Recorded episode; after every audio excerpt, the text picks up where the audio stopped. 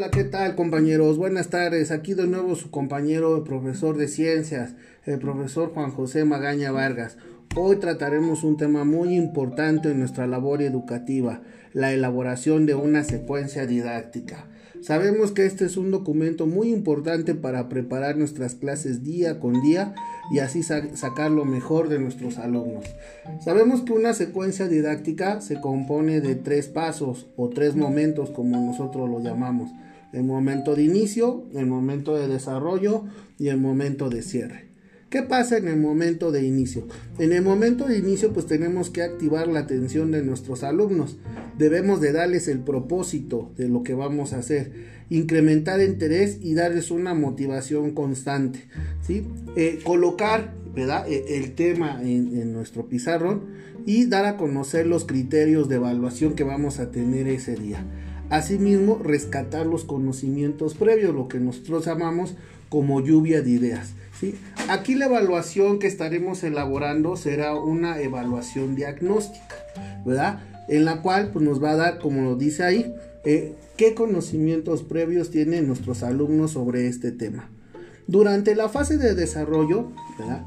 lo que haremos es procesar la información y dar ejemplos de su vida cotidiana. ¿Para qué? Para lograr una focalización en la atención de nuestros alumnos. Asimismo, vamos a utilizar estrategias de enseñanza y de aprendizaje y vamos a elaborar muchos ejercicios. En el caso de mi materia, que es la materia de química, sí, se elaboran muchísimos ejercicios durante cada clase y así podemos ver si el alumno ha aprendido o no ha aprendido.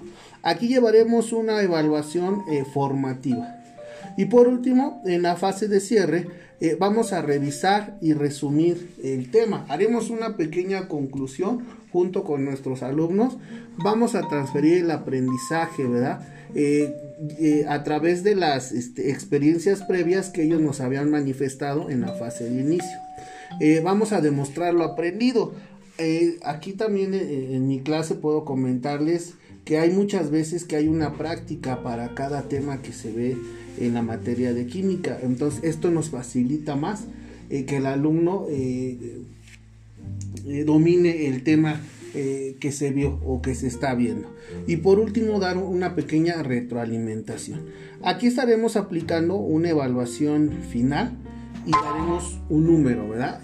por ejemplo, sacaste un 10, sacaste un 8, etcétera, etcétera, etcétera.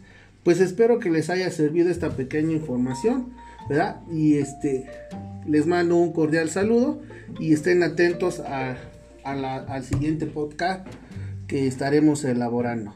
Hasta pronto.